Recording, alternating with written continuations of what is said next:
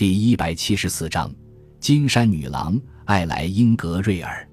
他对咖啡桌上一张彩色大照片点了点头，那就是她的照片。我过去看了看，那姑娘很年轻，白皮肤、银头发，非常美丽，但那是一种冷淡的美，使她的嘴角上翘的笑容几乎还没到她那略微挑起的蓝眼睛就消失了。我想跟她谈谈，我说：“你知道她的地址吗？”不知道，可我知道曼哈顿电话簿上有他。哈里喜欢跟女人来往，是吗？不，事实上他只好用棍子把他们赶走。但是他一般一次只跟一个姑娘亲近。他停了停，他一定很有吸引力。我指的是艾莱因那姑娘。事实上，哈里被他迷昏了头。正如我所说的，他马上就要跟芭芭拉结婚了，可一遇到艾莱因，就把芭芭拉忘光了。他被他弄得神魂颠倒，不知道怎么办了。你自己也认得艾莱因是吧？不，我从来没见过他，而我已经到了这种地步，甚至希望哈里也没有见到过他。他满口谈的都是他，他为他疯疯癫癫的乱跑，跟十五岁的娃娃第一次坠入情网一样。你得亲眼见他那样子才会相信。我在椅子里挪动了一下，用铅笔点出了一个新的问题。哈里为什么人做事，谁都不为？他凭备忘录取到宝石推销，凭备忘录，他搞经销，他有可能同时为六七个宝石商人推销货品。备忘录就是老板交给你的宝石的记录，你只需在备忘录上签个字就行。那么他的信誉一定是相当好的，比好还要好，完美无缺。你最近一次见他是什么时候？曼宁先生，他敏锐地瞥了我一眼，端起杯子喝光了酒，通过杯子边沿观察着我。可别告诉我说我也成了嫌疑人。他说：“问个例行公事的问题，曼宁先生。”我说：“究竟是什么时候？”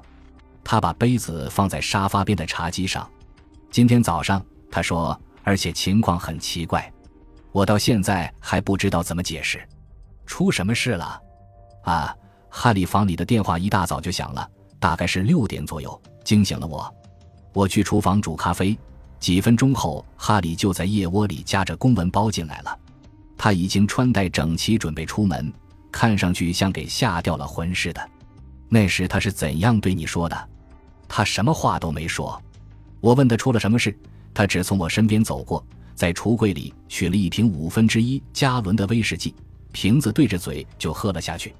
这让我大吃了一惊，一年多以来，我还是第一次见他喝酒。他以前常常因为酒闹问题，你看那东西他完全不能容忍。可现在他却在这里，索性抱着瓶子咕嘟咕嘟的灌。他什么话都没说吗？一个字都没说。我觉得他好像没怎么意识到我还在他身边。我问他是谁那么早就来电话，他也好像根本没听见。他进厨房也没有超过半分钟，然后他就直接离开了公寓。对，他在电话上说的话，你听见没有？没有。曼宁说完，站起身来，又为自己倒了一杯。我仔细的观察大夫曼宁，这人有点什么东西令我猜不透。在这种情况下，他表现得太冷淡。但是他回来坐下之后，我注意到他的冷漠全是表面的。他舒舒服服地靠在椅垫上，看上去完全松弛，也许甚至有点厌倦。但是他把威士忌酒杯抓得太紧，手上的关节都抓白了。我回头翻了翻笔记，然后站了起来。你的电话簿方便看下吗？我问。就在那儿，吧台旁边。你说的那位钻石商人跟哈里吵了架，是吧？我说。梅尔比尔斯，全名应该叫梅尔文吧？不是。叫梅尔福德，我查到了一个叫做梅尔福德比尔斯的人，在中央公园西路二百一十六号。哈里因塔尔抛弃芭芭拉纳兰的艾莱恩格瑞尔也查到了，在东五十八街七百三十四号。这一回就谈到这里吧，曼宁先生。我向门口走去，说：“非常感谢，不费事的。”曼宁轻松地说：“祝你好运。”我下楼上街，来到停车的地方。现在天已完全黑了，但仍闷热的跟中午一样，还可能通宵热下去。大量热电火花围绕着南面的帝国大厦的尖塔闪烁，东河上的船只发出黄昏时雾霭出降时的沉闷的汽笛声。我开车出来，进入车流，向市中心驶去。我要去找芭芭拉·纳兰谈谈。那姑娘对哈里·兰伯特发出的威胁引起过他相当的注意。威弗利区珍宝店楼上那单间的公寓房，即使按格林威治村的标准看，也太小。那姑娘让我进了屋，她娇小、美丽，也非常愤怒。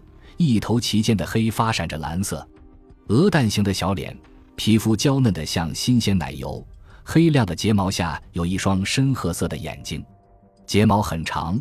我开始还以为是假睫毛。这是你找我干嘛？她坐在个入墩上盯着我说：“你们以为我能干什么？扑到他那火化堆上去？用不着。”我说。我想请你回答几个问题，然后就结束。他用手背把头发从额头上掠开，换了个姿势，盘起了双腿。你们很有把握是我杀了他，对吧？这话我可没说。纳兰小姐，你没必要说，全都写在你那张警察的大丑脸上了。我们还有一幢警局的丑大楼，你更乐意到那儿去谈吗？好了，你做笔录吧，我没有杀他。还有，也为了你做笔录。我确实恨不得杀了他，可你有一段时间还想跟他结婚，大夫曼宁都一五一十告诉你了，是吧？你是靠什么过日子的，纳兰小姐？我是个设计师，主要是珠宝，也设计钱包、皮带扣、粉盒、口红、香水瓶、眼镜架之类的。你今天下午在上班吗？比如四至五点。啊，原来为了这个。他就是在那时给杀死的吧？他说：“请你只回答问题。我全都是在家里上班，一整天就没出过门。你不止一次威胁说要杀死兰伯特先生，我相信。我还真想杀死他。”他停下话头去点烟。这话戴夫曼宁也告诉你了。我看是，只因为男人对婚姻有了其他想法，就威胁说要杀死他。一般姑娘是不会这样做的。只因为，你说起话来倒像没事人似的，就像想看电影又不去了似的。他愤怒的匆匆的吸了口烟，从鼻孔里吹了出来。而且我并不是什么一般姑娘，我就是我，我就是不吃那一套。他对你做的就只那一件事，就只那一件事。他那黑眼睛背后似乎有了小小的怒火。对，就是那件事。你这个头脑简单的家伙。那就是他对我干的事，他还得对我干点别的吗？要把我弄到闹市区去烧死吗？你认识一个叫做艾莱因格瑞尔的姑娘吗？不认识，我非得认识不可吗？还有个叫罗基的呢，不认识，叫罗基的也不认识。你去过科尔宾旅馆没有？什么科尔宾旅馆？我根本没听说过。你知道有谁希望看见兰伯特死掉吗？有呀，我呀。我就希望他在这个问题上，我们俩合作一点，行吗？纳兰小姐，他在入墩旁的地板上的烟灰缸里摁灭了香烟，又盘起了双腿。就谈霍根吧。他说：“那位告密人戴夫曼宁，他怎么样了？他仇恨哈利，你知道。我的意思是，他是真恨他。为什么？因为我哈利从他手里抢走了我。这事他告诉过你没有？”没有，他当然不会告诉你。他意味深长地停顿了一下，这是叫戴夫很痛苦，非常痛苦，把他扯成了碎片。他抬起一条眉毛对我微笑，明白那架势了吗？可他俩还住在一起，那能说明什么问题？天哪！我又问了纳兰小姐几个问题，毫无收获。我站起身来要走，谢谢你的帮助。我说。我们可能还要找你谈的，纳兰小姐。啊，没问题。他说：“我也谢谢你，因为你带来了这样好的消息。”我到达警局的队部办公室时，墙壁上的扩音器上方，电钟指着九点四十二分。斯丹瑞达坐在办公桌边，敲打着他那部历史悠久的打字机，瘦脸上露出轻微的惊讶神情，好像他那打字机上的控诉书是他所见到的第一个。我把自己的短外衣挂在椅背上，坐了下来。旅馆那边的情况怎么样？我说，全都办好了。斯丹说，门上贴封条和诸如此类的事，有什么发现没有？感谢您的收听，喜欢别忘了订阅加关注，主页有更多精彩内容。